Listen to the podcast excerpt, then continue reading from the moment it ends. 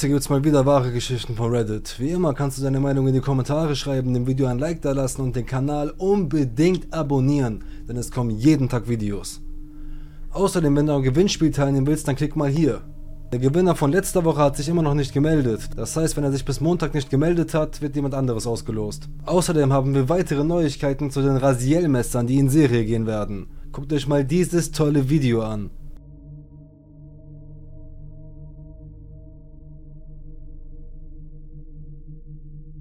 Sehen sie nicht einfach wunderbar aus? Bald erhältlich. Damit geben wir ab an die Nerdstuff Factory. Wenn du auf Comics, Nerdstuff und vor allem Horror stehst, ist das genau die richtige Seite für dich. Es gibt Pullis, T-Shirts, Kaffeetassen, Taschen, alles was das Herz begehrt. Mit dem Rabattcode RASIEL10 gibt es 10% auf den gesamten Einkauf. Immer wieder Uber. Ich unterhielt mich mit einem Freund und erinnerte mich an diese gruselige Geschichte aus der Zeit der Pandemie. Ich, 30 Jahre alt, lebte allein. Ich hatte kein Auto und keine Geschäfte in der Nähe. Es war 21 Uhr, ich kam von der Arbeit zurück und stellte fest, dass kein Essen im Haus war, also bestellte ich etwas über Uber Eats. Ich bat sie, die Lieferung wegen der Covid-Regeln in der Tür abzugeben, es klopfte an der Tür und ich sah einen großen, dünnen Mann direkt daneben stehen. Ich rief ihm durch den Briefkasten zu, er solle es auf den Boden abstellen und zurückgehen. Er sagte nein und dass er sie mir geben müsse, da sie Alkohol enthielt. Ich hatte keinen Alkohol bestellt, also sagte ich ihm, dass er die falsche Bestellung habe. Er behauptete, sie sei richtig. Ich sagte ihm streng, er solle es auf den Boden stellen und zurückgehen. Wieder weigerte er sich. Dummerweise öffnete ich die Tür einen Spalt, um ihm zu sagen, er solle es aufgrund der Covid-Vorschriften tun, und er trat zur Tür und legte seine Hand auf die Klinke. Ich zog die Tür zu und rief ihm zu, er solle verschwinden oder ich würde ihn anzeigen. Er ließ die Klinke los und trat zurück. Ich forderte ihn durch den Briefkasten auf, weiter zurückzutreten. Das tat er, aber als ich die Tür öffnete, trat er wieder hervor. Ich erinnere mich immer noch an den Schauer, der mir über den Rücken lief, als an einem tiefen Ton. Hübsch, sehr hübsch, sagte. Ich bemerkte, dass er sein Handy auf mich gerichtet hatte und ich fragte, was er da mache. Er sagte, er müsse ein Foto machen, aber es war auf mein Gesicht gerichtet und nicht auf die Tasche auf dem Boden. Ich schnappte sie mir, schlug die Tür zu und verriegelte sie. Durch einen Spalt in den Vorhängen beobachtete ich, wie er an der Tür stand und auf und ab ging, als könne er sich nicht entscheiden. Er klopfte, aber ich ignorierte es. Ich bekam ernsthaft unheimliche Vibes und fragte meine beste Freundin um Rat. Sie riet mir, ihn zu melden und die Tür nicht zu öffnen. Ich rief ihm durch den Briefkasten zu, er solle gehen, aber er stand immer noch da. Mein Hund hatte meine Angst mitbekommen und fing an, an der Tür zu bellen. Er drehte sich um und stieg in sein Auto, das gegenüber von meinem Haus geparkt war. Ich beobachtete ihn die nächsten etwa zehn Minuten durch mein Fenster, aber er wollte nicht gehen. Er saß einfach nur da, aber ich dachte mir, dass er vielleicht eine andere Bestellung auswählt und mitnimmt. Plötzlich tauchte eine Nachricht bei Uber auf. Er sagte mir, er habe eine Tasche im Auto vergessen und bat mich, sie zu holen. Ich überprüfte meine Bestellung und es war alles da, also schickte ich eine Nachricht, dass es nicht meine war. Er wurde hartnäckig und sagte, er könne nicht gehen, bevor ich sie abgeholt habe. Er flehte mich praktisch an, zum Auto zu kommen und sagte, es würde keine Minute dauern und ich könne es von der Beifahrerseite holen. Ich drehte durch. Ich sagte ihm, dass ich gehört hatte, was er gesagt hatte, dass ich wusste, dass er ein Foto von mir und nicht von der Bestellung gemacht hatte und dass ich die Polizei rufen würde.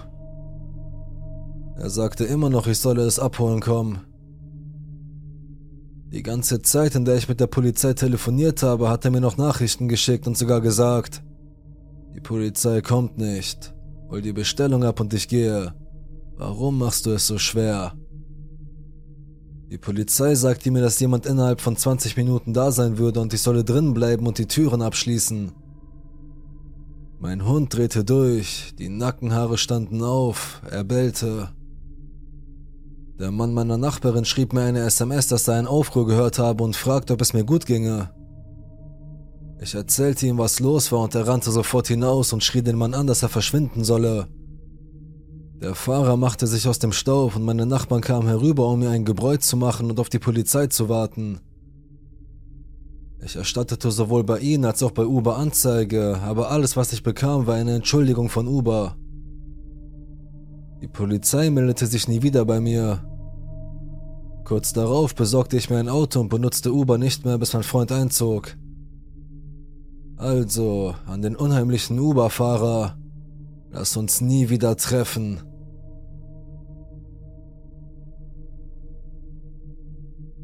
Das böse Grinsen.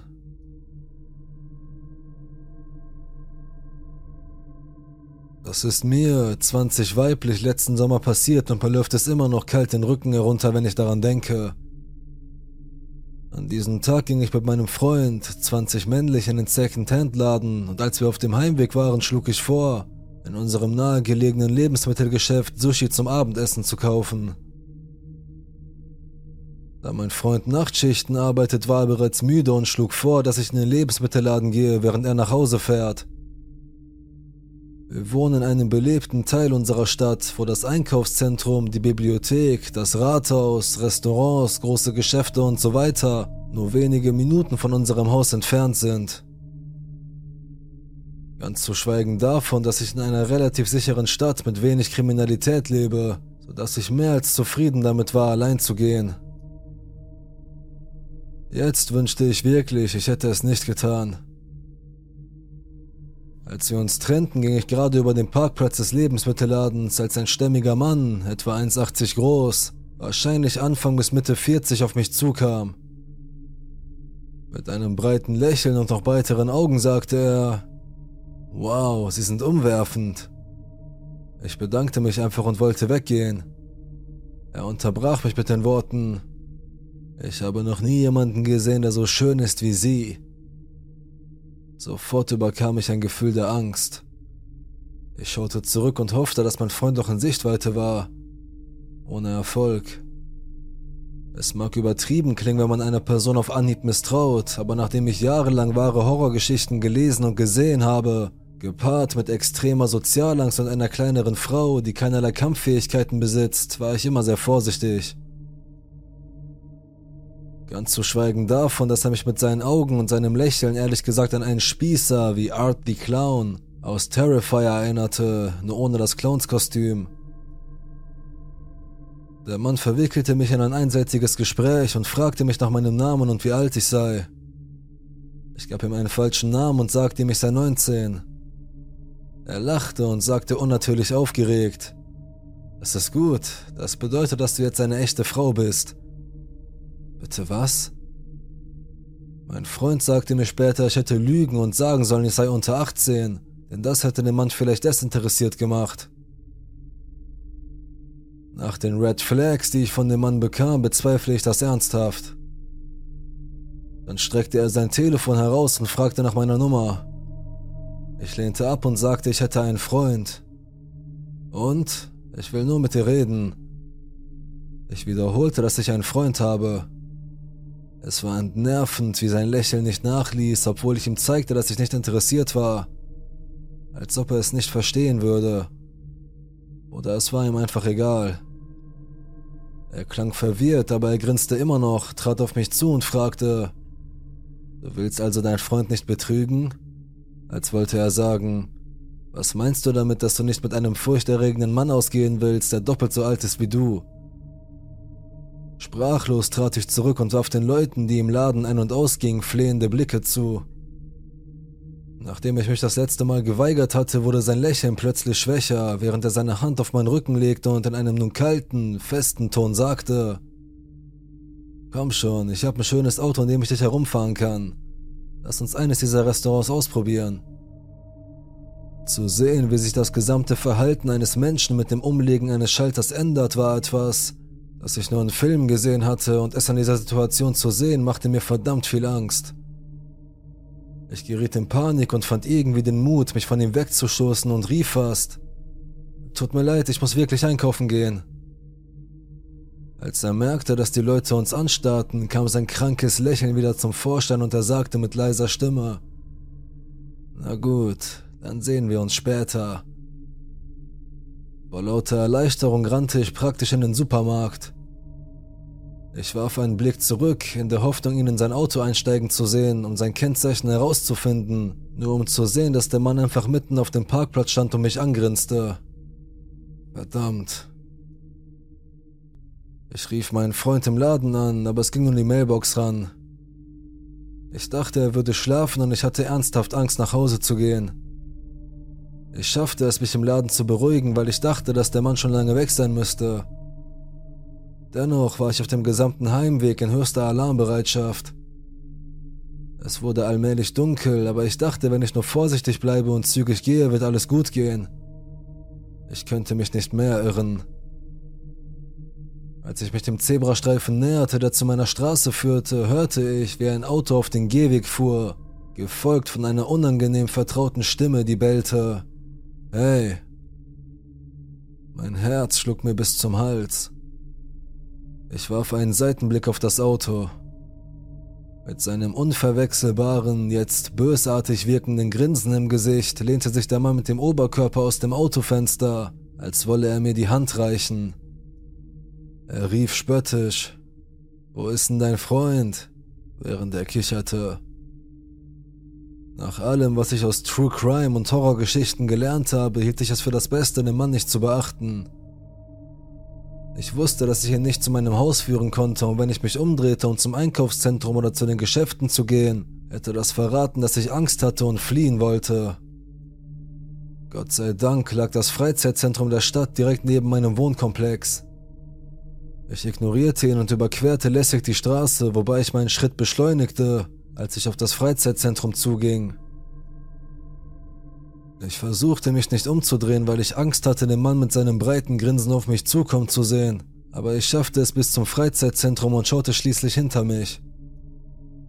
Ich nahm an, der Mann wäre mir gefolgt oder hätte in seinem Auto auf mich gewartet. Stattdessen raste er die Straße gegenüber von meinem Haus hinunter. Vor lauter Erleichterung rief ich meinen Freund an, der auf meinem Anruf hin aufwachte. Ich war kurz davor zusammenzubrechen, aber es gelang mir, ihm alles zu erzählen. Er eilte zum Freizeitzentrum und nachdem er mir geholfen hatte, mich zu beruhigen, gingen wir nach Hause. Mein Freund fragte mich, ob ich das Kennzeichen des Mannes habe, woraufhin ich mir wie ein verdammter Idiot vorkam. Es war nicht nur zu dunkel, sondern ich war auch zu sehr mit der Angst um mein eigenes Leben beschäftigt, als dass mir das überhaupt in den Sinn gekommen wäre. Zumindest rief ich die Polizei an und gab ihnen eine Beschreibung des Mannes sowie die Marke und das Modell seines Autos. Sie sagten, sie würden tun, was sie könnten, aber ich habe nichts mehr von ihnen gehört. Seitdem habe ich diesen Mann nicht mehr gesehen, zumindest nicht persönlich. Denn ich sehe das Lächeln dieses Mannes immer noch in meinen Träumen. Es verfolgt mich in unzähligen Nächten und quält meine Gedanken. Wenn ich an den sadistischen, starren Blick denke, den er in seinem Auto hatte, wird mir klar, dass er überglücklich war, als er merkte, dass ich allein und verletzlich war. Dass meine scheinbar sichere Stadt nicht so sicher ist, wie ich dachte. Gleichzeitig bin ich so dankbar, dass der Mann hier herausgefunden hat, wo ich wohne. Aber soweit ich weiß, könnte er auch auf der Lauer liegen und versuchen, anderen Frauen etwas anzutun. So wie er es in jener Nacht versucht hat, als er mich fast nach Hause verfolgt hätte. Um meinetwillen und um der Frauen in meiner Stadt willen hoffe ich, dass ich das nicht herausfinden muss.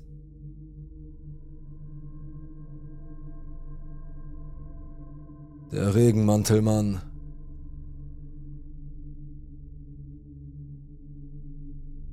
Ich wollte diese Geschichte schon jahrelang erzählen. Und jetzt habe ich endlich eine Möglichkeit, sie zu teilen. Ich werde euch von der schrecklichsten Erfahrung meines Lebens erzählen. Ich war 15 Jahre alt und lebte in einer mittelgroßen Stadt in Nordflorida. Circa 60.000 Einwohner, aber einige Gebiete waren sehr weitläufig und ländlich.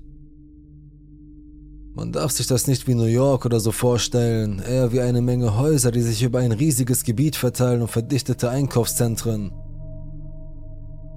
Ich war ein kleiner Punk, den meine Eltern nur schwer kontrollieren konnten. Das bedeutete, dass ich mich ständig aus dem Haus schlich und mit meinen Freunden bis spät in die Nacht mit dem Fahrrad durch die Stadt fuhr, mich prügelte und ständig Ärger machte. Zum Vergleich, ich war wahrscheinlich 1,70 groß und wog 150 Pfund. Meine Nachbarn nebenan waren meine besten Freunde, nennen wir sie Nick und Tim.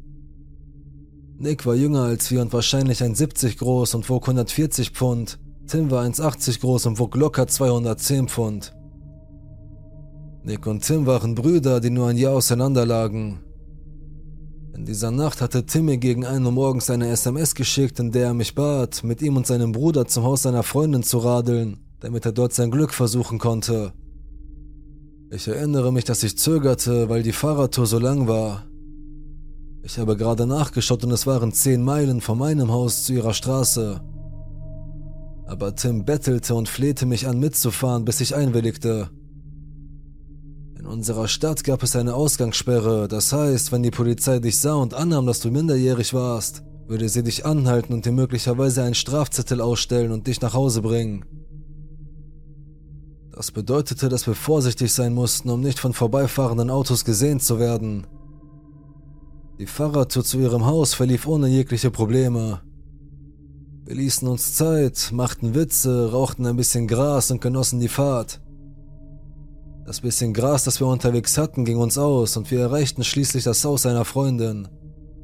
Nach gefühlt einer Stunde. Tim schlich sich hinten herum, um hineinzugehen, und Nick und ich saßen einfach auf einem Stromkasten und redeten. Vielleicht 30 Minuten vergingen, dann schlich Tim triumphierend aus dem Haus, prahlte mit seiner Zeit dort und sagte, wir sollten losgehen. Genervt davon, wie lange es gedauert hat und fast nüchtern, stimmten wir beide zu. Die erste Meile der Fahrt verlief reibungslos, aber die Dinge änderten sich. Wir hatten gerade ein großes Einkaufszentrum und eine Kirche passiert. Wir fuhren langsam daran vorbei und hatten es überhaupt nicht eilig. Nachdem wir es passiert hatten, führte es zu einer langen Straße mit Wäldern und Kanälen auf beiden Seiten. Der Name der Straße ist Parkway, zwei Fahrspuren auf jeder Seite, getrennt durch Palmen und Landschaftsgestaltung in der Mitte. Auf beiden Seiten gibt es Bürgersteige und auf der rechten Seite führt eine weitere Straße zum Parkway. Wir fuhren auf dem rechten Gehweg. In der Ferne sahen wir einen sehr großen älteren Mann, der einen gelben Regenmantel und einen großen Rucksack trug. Er ging auf dem Bürgersteig unter einer Straßenlaterne an der Ecke des Parkways und der Seitenstraße hin und her. Wir wurden alle still, als wir näher kamen. Ich glaube nicht, dass er uns sehen oder hören konnte, denn es gab keine Lichter über uns und der Mittelstreifen gingen die Sprinkleranlagen an. Ich erinnere mich, dass ich hörte, wie er mit den Füßen über den Boden schleifte und etwas murmelte. Er schleppte seine Füße, als ob er versuchte, den Beton abzubürsten, um etwas darunter zu finden. Das Gemurmel war unzusammenhängend und verzweifelt. Ehrlich gesagt, es ließ mein Herz sinken und meinen Magen verkrampfen. Ich konnte nichts von ihm verstehen, was er sagte, und die einzige Möglichkeit nach Hause zu kommen war, an ihm vorbeizufahren. Nick sagte, Yo, lass uns die Straße überqueren und auf den anderen Bürgersteig fahren. Tim und ich waren einverstanden. Ich erinnere mich noch genau daran. Wir überquerten den begrünten Mittelstreifen und ein Strahl aus dem Rasensprenger traf mich direkt im Gesicht und gelangte in meinen Mund und in meine Augen. Es roch nach Schwefel und schmeckte furchtbar. Auf der anderen Seite konnten wir das Grummeln und Scharren seiner Füße deutlicher hören. Ich konnte nun mehr Details über ihn erkennen. Er rauchte eine Zigarette und war wahrscheinlich 1,80 groß, hatte einen riesigen grünen Rucksack auf war extrem dünn, hatte langes graues Haar, trug Kampfstiefel und blaue zerrissene Jeans und hatte einen weißen Vollbart. Er schien uns nicht zu bemerken, bis wir ihm direkt gegenüberstanden. Wir hatten alle unsere Augen in seine Richtung gerichtet, als er plötzlich aufhörte zu laufen, zu reden und mit den Füßen zu scharren, vom Boden aufblickte und diesen grässlichen Schrei ausstieß. Es war, als ob er versuchte, hundert Worte auf einmal zu sagen, keiner von uns wusste, was er zu sagen versuchte. Nach dem ersten Schrei konnte ich, was zum Teufel macht ihr hier, heraushören. Wir haben uns erschrocken, wir waren jetzt 25 Meter von ihm entfernt und dann schrie er, was zur Hölle guckt ihr so? Ich war ein dummer Teenager, ich wollte etwas Kluges sagen und Tim, der neben mir fuhr, hielt mich fest und zischte, kein verdammtes Wort. Das habe ich dann auch nicht getan und im Nachhinein bin ich froh, dass ich es nicht getan habe. Er schrie weiter in unsere Richtung und wir fuhren weiter. Je weiter wir fuhren, desto leiser wurde das Geschrei. Dann hörte es auf. Wir überquerten die Straße wieder auf die andere Seite und schafften es etwa eine Meile die Straße hinunter. Jeder von uns war nervös. Wir schauten uns ständig über die Schulter, um sicherzugehen, dass er uns nicht folgte. Wir sprachen kurz darüber, wie seltsam es war, aber wir waren froh, dass es vorbei war. Zumindest dachten wir das. Nick und Tim fuhren vor mir, als ich dachte, ich hätte etwas hinter mir gehört. Ich drehte mich um und da war er, vielleicht eine Armlänge entfernt. Die Kapuze des gelben Regenmantels war über seinen Kopf gezogen und zugeknöpft. Der Mann stand auf seinem Mountainbike und trat in die Pedale so fest er konnte. Wir sahen uns an und er fing an zu schreien. Ich meine, wirklich zu schreien. Er schrie nicht mit Worten, nicht mit irgendeiner Sprache, er schrie einfach so laut er konnte. Mir läuft es kalt den Rücken runter, wenn ich das jetzt schreibe, als 25-jähriger erwachsener Mann mit einer Frau und einem Baby. Wenn jemand dieses Bild jemals illustrieren würde und ich es sehen würde, würde ich wahrscheinlich eine Panikattacke bekommen. Ich schrie, er ist direkt hinter uns und stand auf und trat in die Pedale so fest ich konnte. Ich glaube, das taten wir alle. Und er war die ganze Zeit direkt hinter uns her und schrie. Ab und zu kam er direkt auf uns zu, schrie und versuchte uns von unseren Fahrrädern zu stoßen. Ich weiß nicht, wie lange wir mit ihm hinter uns fuhren, aber es kam mir wie eine Ewigkeit vor. Ich glaube, das Alter spielte eine Rolle, denn er muss müde geworden sein und ein bisschen nachgelassen haben. Erschöpft fuhren wir in ein Wohngebiet ein und versuchten ihn durch die Gärten abzuhängen. Wir sprangen von unseren Fahrrädern und beschlossen, dass wir uns zusammenschließen und kämpfen würden, falls er uns immer noch verfolgte. Es war wie eine Entscheidung des Bienenstocks. Alle waren zu müde, um weiterzufahren. Es war unsere einzige Option. Wir warteten auf ihn, aber er kam nicht. Ich rief mein Haustelefon an und weckte dabei meine beiden Eltern auf und erzählte meinem Vater von der Situation. Er sagte mir, ich solle nach Hause kommen und dass es meine Schuld wäre. Ich bat darum, mit meiner Mutter zu sprechen und sie schrie mich am Telefon an und weigerte sich, uns abzuholen, während ich mitten auf der Straße stand und hoffte, dass dieser Cracksüchtige nicht kommt und uns alle umbringt. Ich kam nach Hause mit Nick und Tim im Schlepptau, die mich fragten, ob sie in meinem Zimmer schlafen könnten. Natürlich habe ich ja gesagt. Ich glaube, wir haben alle noch ein paar komische Gefühle wegen dieser Nacht und wir haben nie wieder darüber gesprochen. Ich weiß nicht, was er wollte. Er war eindeutig auf Drogen. Aber ich frage mich, ob er uns ausgeraubt hätte oder noch schlimmer. Also ja, Regenmantelmann, lass uns nie wieder treffen.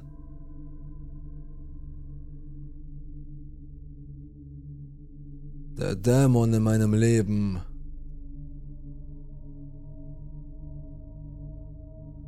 Ich habe schon immer ein Gespür für das Paranormale gehabt. Lange Zeit dachte ich, dass es in meinem Elternhaus spukte. Dann mein Zimmer im Studentenwohnheim, dann meine erste Wohnung und seitdem jede weitere. Es dauerte nicht lange, bis ich herausfand, dass es etwas war, das mit mir zu tun hatte. Die Erlebnisse kommen und gehen, manchmal bleiben sie jahrelang aus, während sie manchmal innerhalb einer Woche mehrfach auftreten. Die ganze Geschichte meiner Kindheitserlebnisse zu erzählen, würde uns hier stundenlang beschäftigen, also werde ich für diese Geschichte zum Erwachsenenalter übergehen. In den letzten Jahren hatte ich seltene, aber bedeutende Erlebnisse. Ich hörte, wie jemand in der Schule herumlief, obwohl ich wusste, dass niemand sonst dort sein konnte. Es gibt ein Anmeldeformular für die Nachmittagsstunden und ich war der einzige Name darauf. Ich habe den Alarm entschärft und zurückgesetzt, als ich ging. Niemand sonst kam rein oder raus. Ich hörte, wie Möbel in dem Klassenzimmer eine Tür weiter bewegt wurden. Ich konnte mich daran erinnern, dass meine Kollegin erwähnt hatte, dass sie einen Schreibtischwechsel vornehmen musste, aber ich hatte sie nicht einmal reinkommen hören.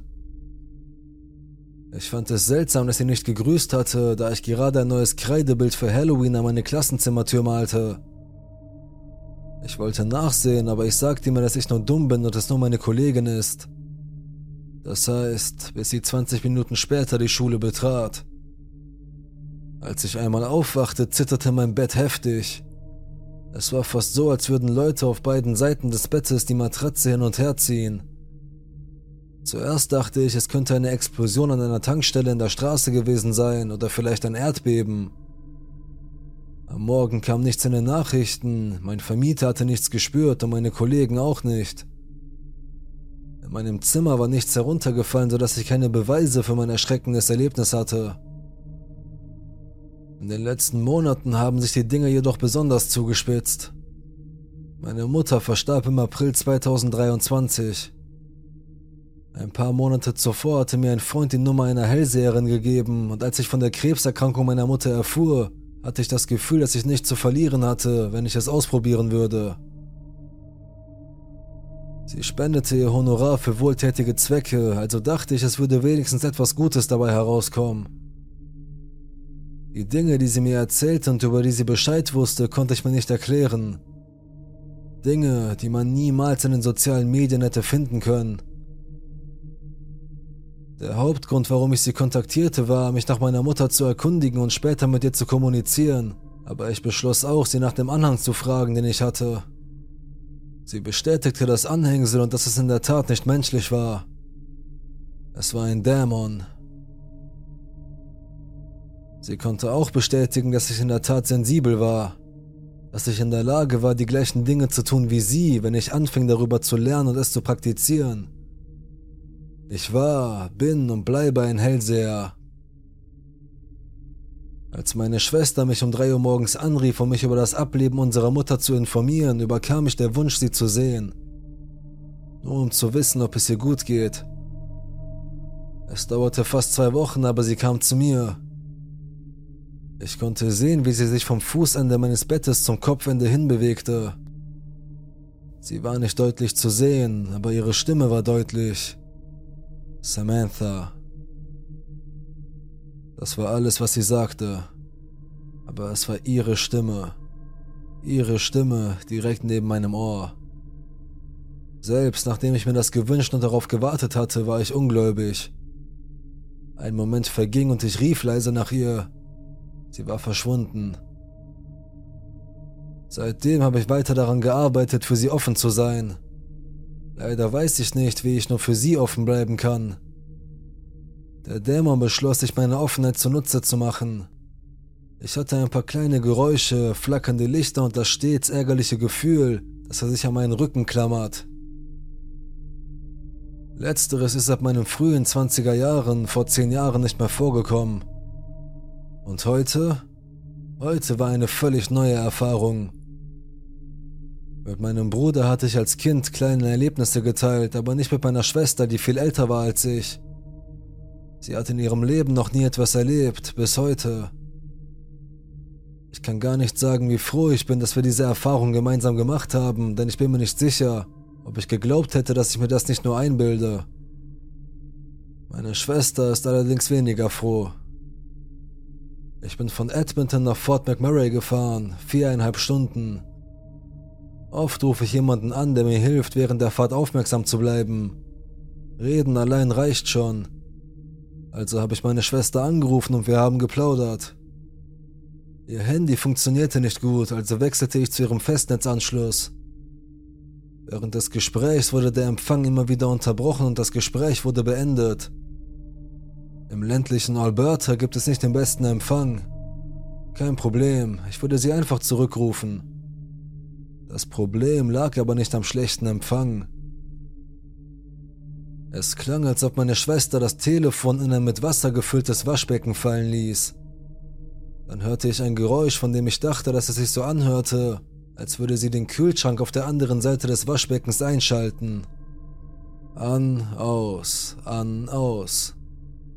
Dabei war das Telefon immer noch unter Wasser. Und dann die Tiergeräusche. Zumindest ist das das, womit ich es am ehesten vergleichen kann. Einem wütenden Tier. Aber das Schlimmste war das Atmen. Das rasselnde, schwerfällige Atmen. Die Geräusche gingen hin und her, aber als das Atmen zum zweiten Mal entsetzte, beendete meine Schwester das Gespräch. Ich hatte versucht, mit ihr zu sprechen, konnte aber außer den seltsamen Geräuschen nichts hören. Es stellte sich heraus, dass es ihr genauso erging. Sie hörte diese Geräusche und versuchte vergeblich meine Aufmerksamkeit zu bekommen. Sie sagte, sie könne es nach dem Atmen nicht mehr ertragen und müsse auflegen. Das war sogar für mich Neuland, aber für meine Schwester, sie war entsetzt. Wir telefonierten weiter, bis ich fast zu Hause war und sie ihre Söhne von der Kindertagesstätte abholen musste. Während ich dies tippe, betet sie gerade, dass sie keine Albträume hat, während mein Hund seltsam unruhig den dunklen Flur entlang starrt. Der Zeitarbeiter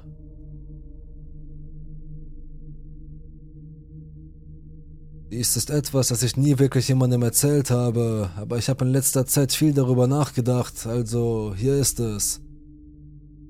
Vor ein paar Jahren, 2015, 16, als ich gerade 18, 19 war, arbeitete ich in diesem kleinen Café in einer Autoteilefabrik. Es war im Grunde eine vollwertige, aber kompakte Restaurantküche und ein Essensraum für die Arbeiter, die dort essen konnten. Eines Tages erhielt ich einen Anruf von meiner besten Freundin und Kollegin, die sich sehr aufregte, weil dieser unheimliche neue Zeitarbeiter ihr ein sehr unangenehmes Gefühl vermittelte, indem er ihr eine Reihe persönlicher Fragen stellte. Zum Beispiel, was für ein Auto sie fuhr, wo sie wohnte, ob sie Single war, Kinder hatte, wann sie Feierabend hatte und so weiter. Sie wollte nicht allein zu ihrem Auto gehen. Allerdings war sie auch in meinem Alter und dieser Typ war Mitte bis Ende 30, wenn nicht schon Anfang 40. Und wir sind in Flint, Michigan, also wollten wir kein Risiko eingehen. Ich fuhr auf den Parkplatz, fand ihr Auto, parkte daneben und ließ sie von einem Sicherheitsbeamten hinaus begleiten. Wir sahen den Kerl damals nicht, aber sie beschrieb ihn mir und dem Wachmann und das war es dann für ein paar Tage. Jemand fand ihn und sagte ihm, er solle sich von ihr fernhalten, was er auch tat aber dann hat er mich getroffen. Ich wusste genau, wer er war, als er an die Kasse trat, um sein Mittagessen zu bestellen. Allein aufgrund der Beschreibung, die ich erhalten hatte und aufgrund der unheimlichen Ausstrahlung, die von ihm ausging. Er zog bei mir dieselben intensiven Fragen und Antworten ab wie bei meiner Freundin, aber anstatt ihm zu sagen, er solle verschwinden oder den Sicherheitsdienst zu rufen, erzählte ich ihm einfach einen Haufen Lügen. Ich erzählte ihm, dass ich einen blauen 2012er Honda Civic fuhr, von dem ich genau wusste, dass es eines der Fahrzeuge des Managers der zweiten Schicht war, das immer in der Nähe des Vordereingangs des Gebäudes parkte. Daher wusste ich, dass es dort bis zum Ende der zweiten Schicht um 23 Uhr stehen würde. Ich sagte ihm auch, dass meine Schicht um halb zehn endete, was eigentlich die Zeit war, in der ich normalerweise für eine Zigarettenpause rausschlüpfte. Als es dann halb zehn war, ging ich nach draußen, um meine Zigarette zu rauchen und sah genau das, was ich erwartet hatte. Diesen dummen Widerling auf dem Parkplatz in der Nähe des Honda Civic. Er ging hinter zwei Fahrzeugen, die ein paar Plätze weiter in der gleichen Reihe geparkt waren, hin und her und spielte die ganze Zeit auf seinem Handy. Irgendwann blickte er auf und sah, wie ich ihn anstarrte, aber ich hatte meinen dicken Lederwintermantel und eine Mütze auf, so dass ich nicht weiß, ob er mich zuerst aus der Ferne erkannte oder nicht. Ich rauchte meine Zigarette zu Ende, ging wieder hinein und erklärte die ganze Situation den Sicherheitsleuten, von denen einer derselbe war, der meine Freundin ein paar Tage zuvor zu ihrem Auto begleitet hatte. Ich weiß nicht genau, was sie daraufhin unternommen haben, weil ich danach wieder zur Arbeit gegangen bin, aber ich weiß, dass sie ihn sofort auf dem Parkplatz zur Rede gestellt haben und dass der Typ noch in derselben Woche gefeuert wurde. Bis heute weiß ich nicht, was seine Absichten waren, aber man muss kein Genie sein, um herauszufinden, dass es nichts Gutes gewesen sein kann. Die Moral von der Geschichte ist also, dass man seinen Freunden immer den Rücken frei halten und seinen Instinkten vertrauen sollte. Denn wenn man das nicht tut, könnte man auf einem Parkplatz in die Enge getrieben und möglicherweise von einem unheimlichen Typen, der eine Frage zu viel gestellt hat, angegriffen oder entführt werden. Nachdem meine Freundin und ich darüber informiert wurden, dass der Typ gefeuert wurde, erfuhren wir seinen vollen Namen und meine Freundin bezahlte dafür, dass wir einen Background-Check über ihn durchführen. Zum Vorschein kam, dass er eine gewalttätige, kriminelle Vorgeschichte mit häuslicher Gewalt, Körperverletzung mit einer Waffe, Gefängnisaufenthalt wegen Verstoßes gegen ein Kontaktverbot und Bewährung und einige andere Dinge ergab.